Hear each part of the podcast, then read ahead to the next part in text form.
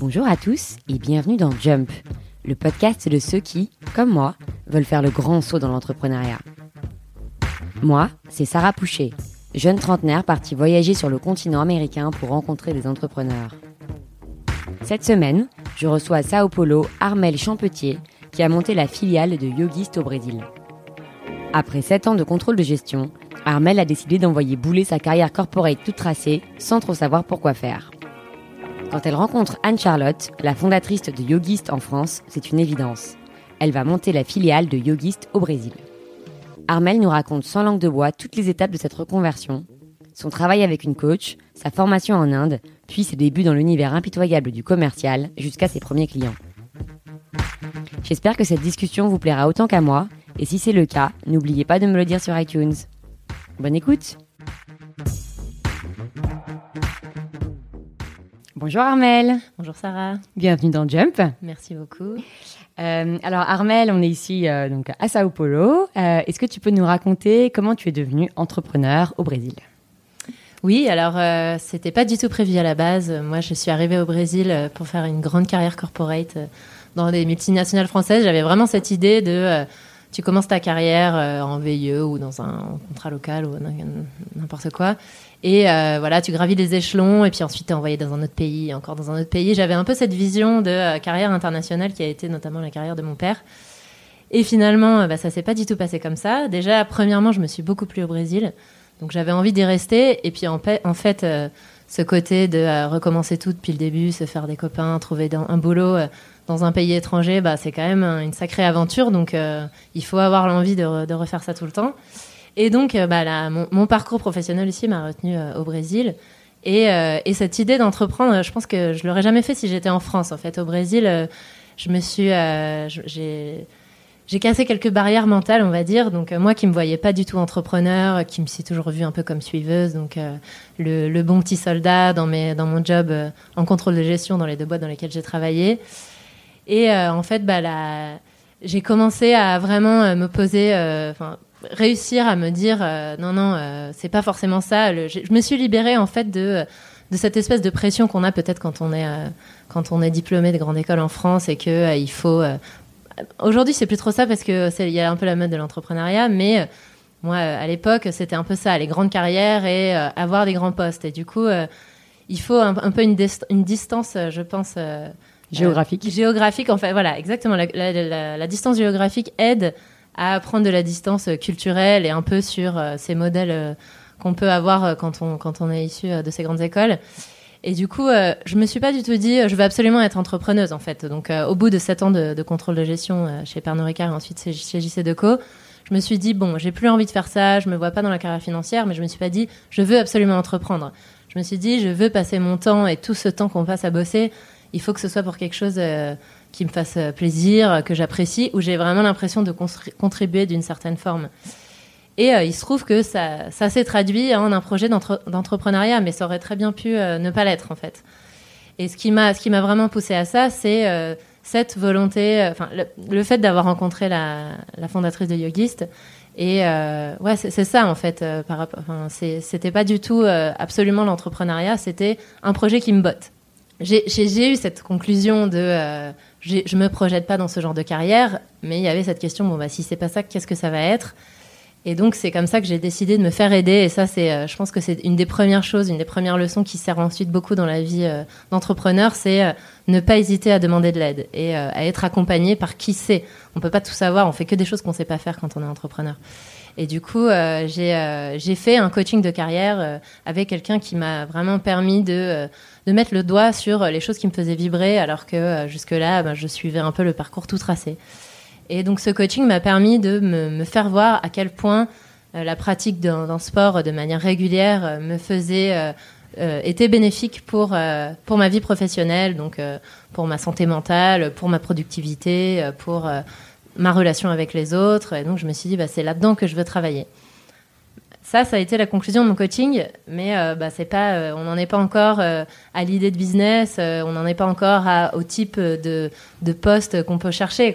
Tu te dis, bon, bah, je, veux, bosser dans le sport, mais je sais pas comment, qu'est-ce que je peux faire en fait. Ça a été ça une des difficultés, c'est de dire, bon, bah, c'est ça que tu veux faire, mais qu'est-ce que toi tu peux apporter dans ce business-là? Et ça, c'est en fait, c'est, c'est un vrai challenge quoi, quand on, quand on a toujours été quand ça a toujours été clair en fait ce que je pouvais apporter, ma force de travail, mon esprit analytique, euh, euh, plein de plein de, plein de, de, qualités qui sont très valorisées dans les grandes entreprises.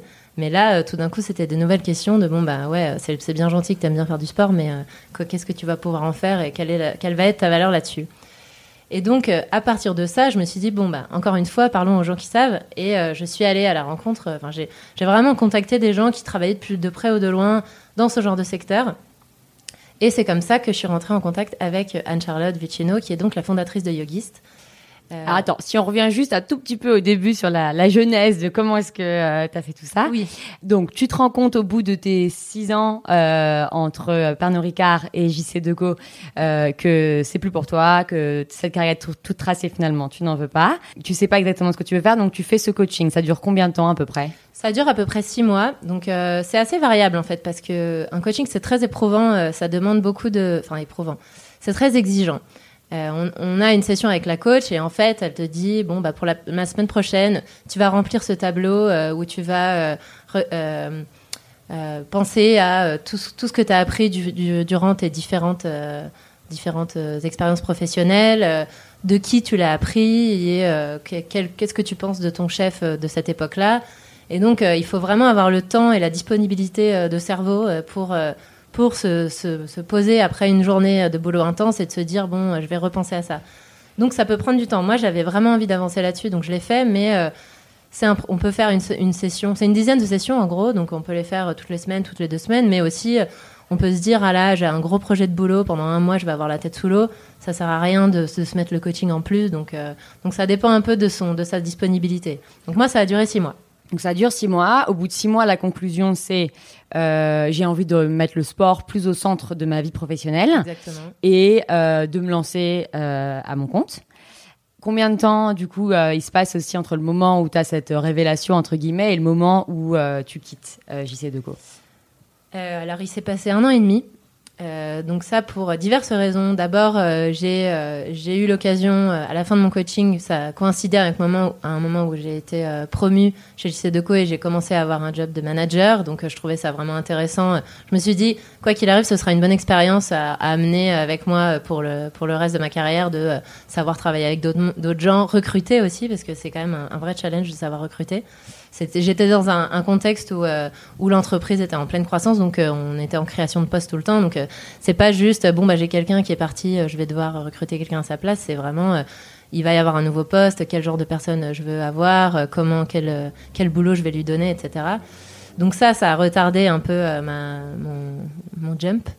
Et, euh, et ensuite, euh, bah, il y a la question euh, très pragmatique du visa au Brésil. J'avais besoin de rester encore quelques mois chez JC Deco pour avoir mon visa et vraiment j'avais envie d'être en situation régulière pour pouvoir ensuite entreprendre ou être embauché. Hein. Il quoi qu'il arrive, il fallait que je sois légale et donc donc ça, ça a été un moment où bah voilà, il, a fallu être patiente pour jusqu'à ce que ce, ce, maudit visa sorte et que je puisse voler de mes propres ailes. Donc donc ça, ça, donc un an et demi avant que je sorte et après, avant que je lance euh, Yogist, encore euh, six mois. Donc euh, tout ça, c'est un process assez long.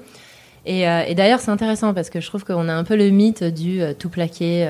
mais en fait, moi, ça n'a pas du tout, du tout été comme ça. Ça a été quelque chose de très, très réfléchi.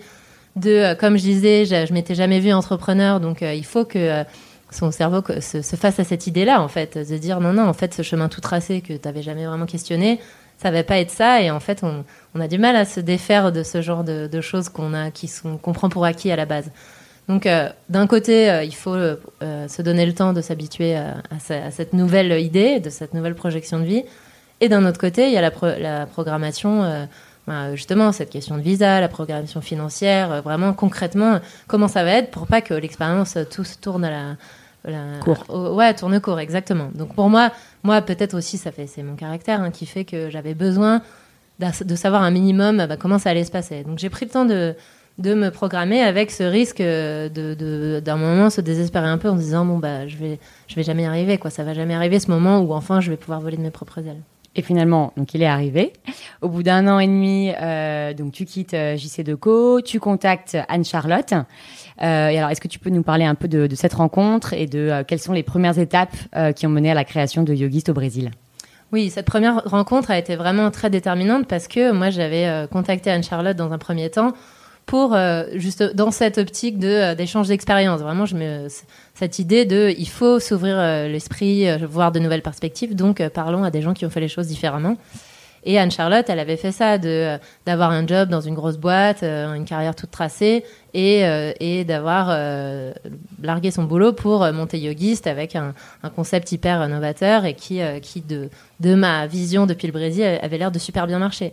Donc à la base, moi, je l'ai appelé en lui disant euh, bon, bah, j'aimerais bien que tu me racontes. Euh, euh, voilà, moi, je connais la, partie extérieure, donc raconte-moi de l'intérieur comment s'est passée cette reconversion. Et, j'avais dû caler en disant ah oui, d'ailleurs moi aussi je fais du yoga. Ça faisait même pas un an que je faisais du yoga, j'étais pas si assidue que ça. Et en fait, mais bon, comme quoi rien n'est rien au hasard parce que très très vite dans notre conversation, donc on a on a eu une petite conversation sur Skype.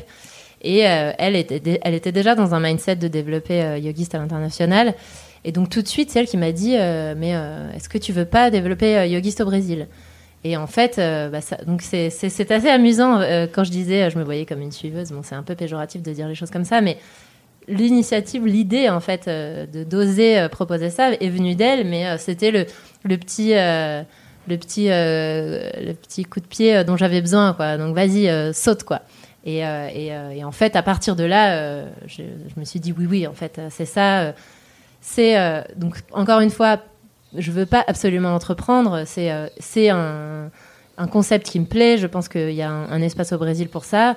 Et donc, bah, ça implique d'entreprendre. Mais si ça avait été sous une autre forme, si elle m'avait dit, ah, bah, voilà, je viens de lever 3 euh, millions d'euros, donc je vais en allouer tant pour le développement au Brésil, ça m'aurait convenu aussi. C'était pas moi ce que, ce que je voulais, c'était travailler à un objectif qui avait du sens pour moi, qui était un peu améliorer euh, ce quotidien dans les grandes entreprises euh, qui est franchement euh, pas très gai. Il y a plein de bons côtés, hein, je suis pas, je vais pas cracher là-dessus, mais mais je trouve qu'on souffre beaucoup et, et, on se sent pas bien. Beaucoup de gens se sentent pas bien dans leur boulot et je trouve que c'est dommage parce que on pourrait très bien faire les choses autrement. Donc c'était ça, cette ligne de fond qui me motivait vraiment et je me dis it makes sense. Moi, c'est j'ai fait du yoga ces derniers temps et c'est ça qui m'a vraiment permis, permis, de tenir le coup au boulot. Et pourquoi est-ce que tout le monde pourrait pas en bénéficier? Et en plus, le business model de, Yogist euh, est super solide. Euh, elle m'a vraiment convaincue. C'est quelqu'un qui s'exprime très bien, qui a beaucoup de charisme et qui sait très bien vendre son projet. Donc à, ce moment-là, en un simple coup de fil, euh, elle me l'a vendu aussi assez rapidement. Et donc, il a fallu que tu deviennes yoga instructeur. Est-ce que tu peux nous parler un petit peu de, bah, du yoga et de comment est-ce que tu t'es formé Oui, donc on a cette, cet aspect chez Yogist qui est d'avoir un yoga compatible avec le milieu de l'entreprise mais on s'inspire beaucoup de cette pratique millénaire et donc euh, pour un peu avoir de la crédibilité, ne serait-ce que pour embaucher des profs, euh, bah, il faut savoir de quoi on parle. Et donc euh, Anne-Charlotte m'a aiguillée vers une école de, yoga en Inde, à Mysore, où c'est un, entraînement intensif d'un mois. Donc tous les matins, on se lève à 5 heures du mat pour faire deux heures de yoga, puis ensuite petit-déj, et puis ensuite on en refait. Enfin voilà, comme ça toute la journée, du lundi au samedi, le dimanche, on a droit à un break. Mais donc, euh, c'est un truc hyper. Euh, moi, je m'étais jamais dit, je vais aller en Inde. Je m'étais évidemment jamais dit que j'allais devenir instructeur de yoga. Mais euh, voilà, c'était un challenge qui, qui, que je trouvais intéressant. Et mais bon, ça, ça, a été vraiment sortir de sa zone de confort parce que moi, j'avais vraiment très peu de yoga à mon actif à ce moment-là. En plus, pour couronner le tout, j'ai eu un petit, un petit incident en arrivant en Inde où j'avais pas fait le vaccin de la fièvre jaune alors que venant du Brésil, il le fallait, mais en fait, comme j'avais transité par la France, je m'étais pas très bien renseignée. Donc, euh, en atterrissant à Bangalore, avec, après, euh, avec 9 heures de décalage horaire et je sais pas combien d'heures de, vol, j'ai été euh, embarquée en quarantaine parce que j'avais pas la carte de vaccination. Et donc, bon, voilà, enfin, c'était, c'est, cet épisode a fait que quand je suis finalement arrivée à l'école de yoga pour commencer les cours, j'étais là, bon, il y a aucun autre endroit où je voudrais être. Et j'ai vraiment pris le, Enfin, j'ai complètement oublié le projet de yogiste pendant ce mois-là. Je me suis vraiment dédiée à cette pratique et j'ai beaucoup, énormément appris. Et j'ai euh, eu des, des camarades de, pendant ce mois-là avec qui euh, j'ai eu des super échanges. Enfin, c'était une expérience vraiment super qui euh, a été aussi l'occasion de vraiment être le, le, point de départ de ma nouvelle vie entre entre guillemets, mais c'était vraiment ouais c'est une manière de se déconnecter complètement. Et quand j'en suis sortie j'étais j'étais presque une autre personne quoi on peut dire. Enfin j'avais vraiment beaucoup évolué de, de, ce point de vue là ne serait-ce que de se dire bon bah j'ai donné un cours de yoga en anglais enfin je suis capable de faire ça maintenant c'est quand même un truc auquel j'aurais vraiment jamais pensé six mois plus tôt quoi. Et comment ça s'est passé quand tu es revenu ici au Brésil euh, pour lancer Yogiste et euh, bah, les débuts, les premiers clients, etc.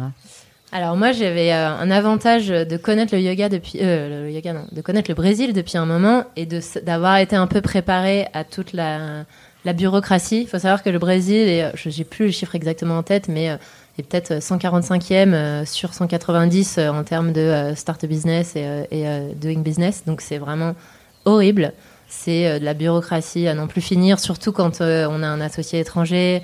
Donc en fait, il faut, il faut savoir s'entourer. Hein, c'est ce qu'on dit au Brésil. Il faut un bon avocat, un bon comptable pour commencer un business parce qu'en fait, euh, sinon, tout seul, il y a beaucoup de, d'entrepreneurs français qui se cassent les dents en arrivant ici parce que c'est la terre des opportunités, mais il faut quand même savoir, savoir gérer ce genre de petits détails. Mais le sachant, bon, bah, encore aujourd'hui, ça m'arrive de m'arracher les cheveux à cause de ça, mais bon, bah, ça fait partie du, deal, il faut l'accepter, puis il faut faire avec, quoi.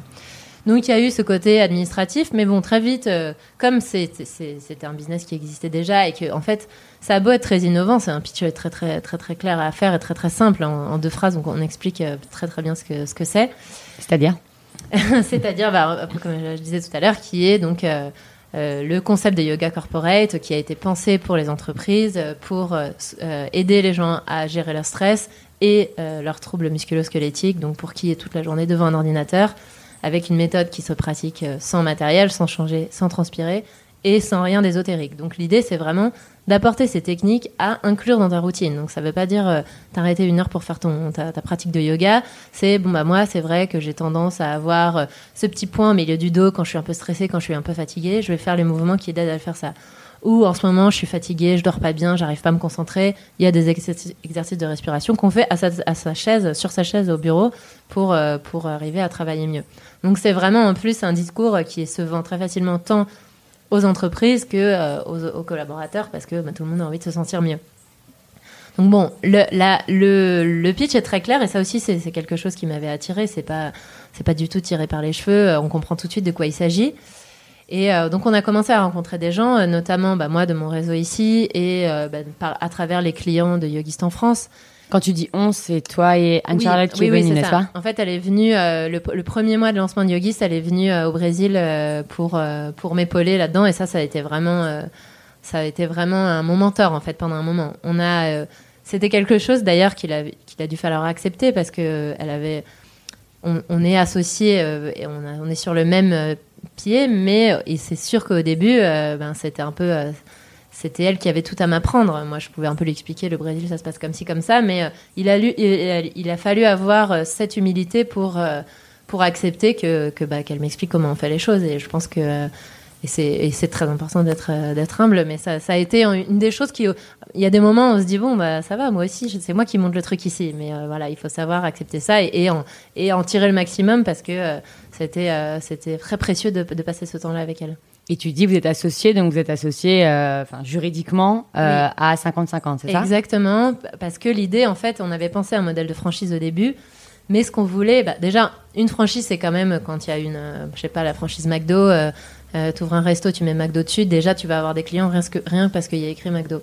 Ce qui n'est pas le cas de Yogist, qui est très à, son succès en France, mais c'est pas encore une marque internationalement connue. La, boîte avait un an et demi, je crois, à l'époque. Donc ça, c'est une raison pour laquelle euh, on ne voulait pas faire de franchise. Et deuxièmement, c'est aussi parce qu'une franchise, c'est un peu, bon, bah voilà, je te donne les clés, euh, la méthode, et puis maintenant, débrouille-toi. Et nous, on, avait vraiment envie d'une collaboration plus proche, d'avoir un vrai appui et un vrai échange aussi, euh, de, autant de la France vers le Brésil que du Brésil vers la France, et peut-être avec d'autres pays après. Donc c'était c'était un modèle qui nous convenait. on a on a, on a fait ce qu'il fallait, ce truc de, de s'associer. On n'était pas vraiment amis, on se connaissait pas trop, mais avec quelqu'un que tu connais, qui est un peu du même background et tout, on n'est pas tombé dans l'écueil de, de, pas formaliser comme il faut les choses et de pas aller dans le fond des questions. Euh, qu'en fait, quand on fait un pacte d'actionnaires, euh, bah, ça veut dire qu'on est, on est en train de discuter. Bon, bah, imaginons, euh, tout se passe mal. comment est-ce qu'on va résoudre le problème? Et c'est pas des, c'est pas des discussions faciles à avoir. Surtout quand on est au début d'une aventure et on, et on est plein d'espoir et on se dit ça va être génial, tout va, tout va super bien se passer. Mais justement, c'est à ce moment-là qu'il faut se dire et si tout se passait pas bien? Donc ça, bah, il a fallu le faire et, je pense qu'on l'a vraiment très bien fait parce que il faut quand même avoir confiance l'une en l'autre pour faire ça et je pense que vraiment ça a été ces discussions euh, se sont très bien passées. Donc elle vient ici au Brésil. Vous commencez la, prospection ensemble. Oui. Comment ça se passe? Euh, bah, c'est vraiment ça. C'est euh, comment les, premiers rendez-vous, on les a décrochés assez facilement parce que voilà, c'était des contacts personnels que j'avais ou qu'elle elle pouvait avoir. Et, c'est euh, en fait, moi, j'ai découvert un peu la, vie de commercial parce que j'avais jamais fait ça. Comment est-ce comment est-ce que tu te comportes quand, quand tu arrives chez un client, que euh, tu vas dans une salle de réunion et que tu poses, il te pose une question auquel tu n'avais pas vraiment pensé? Donc, euh, donc Anne-Charlotte qui connaît son business sur le bout des doigts, bah, évidemment que c'était c'était c'était sympa de pouvoir regarder et, observer et puis et puis avoir un débrief après et, et un peu se se faire la main quoi. L'idée c'était vraiment ça de se faire la main du point de vue commercial. Et après, ben, un peu aussi, c'était dans les deux sens, hein, lui expliquer euh, vraiment la, la, réalité du Brésil, quelles pouvaient être euh, les potentielles différences. Mais cette, euh, cette première phase à deux a été très rapide. Hein, ça a duré, je pense qu'elle est restée trois semaines au Brésil, un truc comme ça. Et après, ben, j'ai été. En plus, après, elle allait rentrer en France et il y a, y, a, y a, tellement de, de projets et, et, vraiment beaucoup de choses qui se passent aussi en France. Donc, pour le coup, j'étais. ça y est, j'étais maître de mon bateau et, et, et donc voilà, il a fallu prendre le relais. Et comment ça s'est passé? Eh ben, euh, c'est toujours un peu flippant. Hein. On se dit bon, mais alors là, maintenant, qu'est-ce que je fais? Euh, Mais euh, moi, je me suis raccrochée à, une, manière assez systématique d'agir en se disant on va pas prendre personnellement chaque réunion, chaque retour négatif ou chaque absence de retour. C'est vraiment on, enclenche la machine, quoi. On essaie de, euh, se dire, euh, bon, bah, qu'est-ce qu'il faut? Il faut que j'arrive à faire connaître mon, business. Donc, euh, il faut faire du networking, il faut regarder les événements RH, il faut regarder bah, qui sont. il faut faire son. Il faut un peu s'inspirer de, d'autres entreprises qui font le même type de service. Donc, c'est, c'est beaucoup de beaucoup de découvertes et vraiment aller à la rencontre des gens, quoi. Ensuite, euh, du point de vue commercial, bah, il faut évidemment réussir à décrocher ces entretiens. Donc, euh, c'est beaucoup de LinkedIn et c'est beaucoup de networking au Brésil. En France aussi, c'est comme ça, mais au Brésil, euh, en fait, une entreprise va, va prendre ton service limite plus parce qu'elle t'aime bien ou que t'es la copine de machin que parce que tu fais un bon boulot. Et d'ailleurs, du coup, il y a beaucoup de services, et notamment RH, qui sont pas de super qualité juste parce qu'il y a machin qui a voulu refiler son, son pote qui, qui est coach ou qui fait des formations. Donc ça aussi, avec la mentalité française on a du mal à s'y faire. Quoi. On se dit, bah non, bah, ce qui compte, c'est la qualité du, du, produit. Donc évidemment que je ne vais pas euh, arrêter de me préoccuper de la qualité du produit, mais euh, bah, il faut commencer à savoir, à savoir à faire, euh, à se faire un réseau, à se faire bien aimer, à, à se pas s'inventer un personnage, mais savoir jouer sur ses atouts, qui est que les Français aiment bien les Brésiliens. Ah, t'es Français, tu parles bien portugais, ce genre de truc. Bon, bah, il faut savoir en jouer pour pour arriver à s'attirer le, bien vouloir de, de son public. Et donc ça, ça a été un véritable apprentissage parce que euh, pour avoir bossé euh, en finance et dans des boîtes françaises avant, j'avais vraiment jamais eu besoin de le faire. Et c'est essentiel d'avoir ce genre de capacité au Brésil. Mais euh, c'était vraiment un challenge qui qui m'a qui me qui motivait quoi. Je me dis bah, un truc que j'aurais jamais cru être capable de faire, bah voilà, je vais y arriver. Et c'est pas parce que il y a pas de raison que j'y arrive pas. Je me, c'est beaucoup c'est quelque chose à laquelle je reviens souvent. C'est si les autres y arrivent, s'il y a eu des boîtes successful, il n'y a pas de raison que moi j'y arrive pas. Alors peut-être que ça prendra du temps, peut-être que je vais me planter à certains moments, mais euh, mais faut avoir, faut se dire bon bah je suis pas plus bête qu'une autre quoi. Donc euh, mais après euh, il faut savoir apprendre ce genre de leçons. Par exemple, euh, il suffit pas d'avoir un produit de bonne qualité, il faut savoir avoir un bon network. Et ça c'est c'est vraiment un travail de fond et ça a été la grosse difficulté, enfin le gros challenge de Yogis la première année, c'est euh, lancer des bouteilles à la mer dans tous les sens et, euh, puis attendre qu'éventuellement euh, il y en ait une qui revienne. Mais euh, c'est beaucoup ça, quoi. C'est beaucoup de proactivité, beaucoup de prise de contact et très très peu de retour pendant un moment. Mais je pense que ça, c'est vraiment le... Le lot de tous les commerciaux. Exactement. Mais bon, moi, je ne le savais pas. et est-ce que le yoga, c'est aussi à la mode ici au Brésil que ça l'est en France? C'est difficile à dire parce que moi je vais dire que oui, mais euh, je suis complètement baignée dans ce, dans ce milieu-là. Je vois euh, dans les, par exemple, un de nos clients c'est euh, une banque, un assureur public brésilien, donc vraiment le, cliché de la boîte publique avec des gens qui sont depuis des années, vraiment pas très, pas très modernes dans leur tête, on va dire. Et effectivement, il y a plein de gens qui connaissent pas le yoga, et ça c'est un de nos, un, principaux challenges, c'est de montrer aux gens que le yoga, c'est pas forcément le hippie euh, enfin, au fin fond de l'Inde en train de méditer toute la journée. C'est euh, nous, on apporte des, des, euh, des, outils pour se sentir mieux. Donc en fait, c'est un peu le, le, revers de la médaille d'utiliser l'expression yoga corporate. Évidemment qu'on surfe un peu sur la, sur la mode du yoga, mais en même temps, bah, on se met à dos les gens qui ont un peu des préjugés sur ce que peut être la pratique du yoga. Mais moi, je trouve que c'est c'est excellent d'arriver dans des boîtes et de faire découvrir le yoga à des gens qui n'en ont jamais fait. Par exemple, il y a en, avril, j'ai fait une initiation avec tout le personnel d'un des Novotel de São Paulo, avec les cuisiniers, euh, les, euh, les, femmes de chambre, etc. Des gens qui ont des jobs hyper euh, exigeants physiquement. Et à la fin de la journée, pouvoir, ou à la fin de la nuit de boulot, pouvoir leur offrir ces, ces techniques qui vont permettre de sauver leur lombaire ou voilà, de juste de se sentir mieux. pour moi, c'est ça, c'est ça notre mission. Quoi. Donc, donc justement, moi, j'adore aller à l'encontre des, des, publics qui qui connaissent pas ou qui euh, regardent un peu d'un œil suspect. Parce que je me disais qu'ici, en plus, euh, beaucoup de gens avaient une hygiène de vie, euh, du coup, pas très saine en termes de sédentarité, etc. Bah déjà, São Paulo, c'est une ville énorme. Il y a très très peu de transports en commun, donc les gens sont toute, leur, toute la journée dans leur voiture. Ici, c'est tout à fait normal de passer une heure et demie dans sa voiture pour aller au bureau. Donc ça fait trois heures par jour. Et ensuite, ils arrivent chez eux et ils allument la télé. C'est vraiment le la, culture, elle est un peu à l'américaine avec une télé dans chaque pièce de la, de la maison. Euh. donc, euh, donc c'est pas. Ou alors, c'est euh, l'extrême inverse où c'est les, les gym rats, comme on dit ici aussi à l'expression en portugais. où voilà, ils sont un peu obsédés par la physique, mais je veux dire, il n'y a pas de, il a pas de juste milieu, il n'y a pas le coureur du dimanche comme on a en France où on se dit bon, je suis pas trop sportif, mais il faut quand même que je m'entretienne. Donc pour le coup, pour moi, ça fait encore plus de, de sens d'avoir d'apporter. pour moi, en fait, ce qu'on apporte en entreprise, c'est aussi une porte ouverte à euh, une, hygiène de vie meilleure. Si la personne commence à, pratiquer ce, cette activité qui est euh, relativement light, eh ben peut-être que dans un deuxième temps, elle dira bah, tiens, je vais peut-être essayer de m'alimenter mieux, etc. C'est, ça enclenche euh, un, cercle vertueux. Alors, pour terminer cette interview, les quatre questions que je pose toujours à mes invités. Un conseil pour les aspirants entrepreneurs au Brésil bah donc ça c'est euh, un peu ce que je disais au début, hein, c'est euh, ne pas sous-estimer euh, la bureaucratie brésilienne. En fait, c'est vraiment le double tranchant du Brésil. Il y a beaucoup beaucoup d'opportunités, mais pourquoi est-ce qu'elles existent? C'est parce qu'elles sont pas si faciles que ça à saisir. Donc, je pense qu'il faut vraiment, dans un premier temps, se connaître mieux le pays, parler la langue, bien sûr, euh, et, s'entourer de ici à la, communauté French Tech il y a beaucoup de, réseaux d'entrepreneurs. Donc euh, vraiment aller demander à qui est déjà passé par là euh, bah, quelles sont les erreurs à ne pas commettre. Et puis et puis s'accrocher. Le Brésil c'est pas du quick win on n'est pas il faut pas être là pour pour deux ans et se dire voilà j'aurais fait je revends deux ans plus tard il faut il faut un peu s'installer dans le long terme. Par exemple c'est pas exactement c'est un, peu une autre situation, mais par exemple Decathlon, qui est ici depuis euh, une quinzaine d'années, une vingtaine d'années, a fait sa première année euh, bénéficiaire euh, l'année dernière au Brésil. Donc évidemment que quand c'est une grosse boîte comme ça et, du, et de la grande distrie, c'est un peu un, autre contexte, mais voilà, il faut, il faut se, préparer à, être là pour un petit moment. Est-ce que tu as un livre qui t'a particulièrement inspiré sur l'entrepreneuriat ou le yoga ou autre? Alors, un livre que j'ai lu il n'y a pas longtemps, c'est le Power of Habit qui est le pouvoir des, habitudes. Mhm. Je sais pas si, euh, je sais pas quelle est la traduction en français.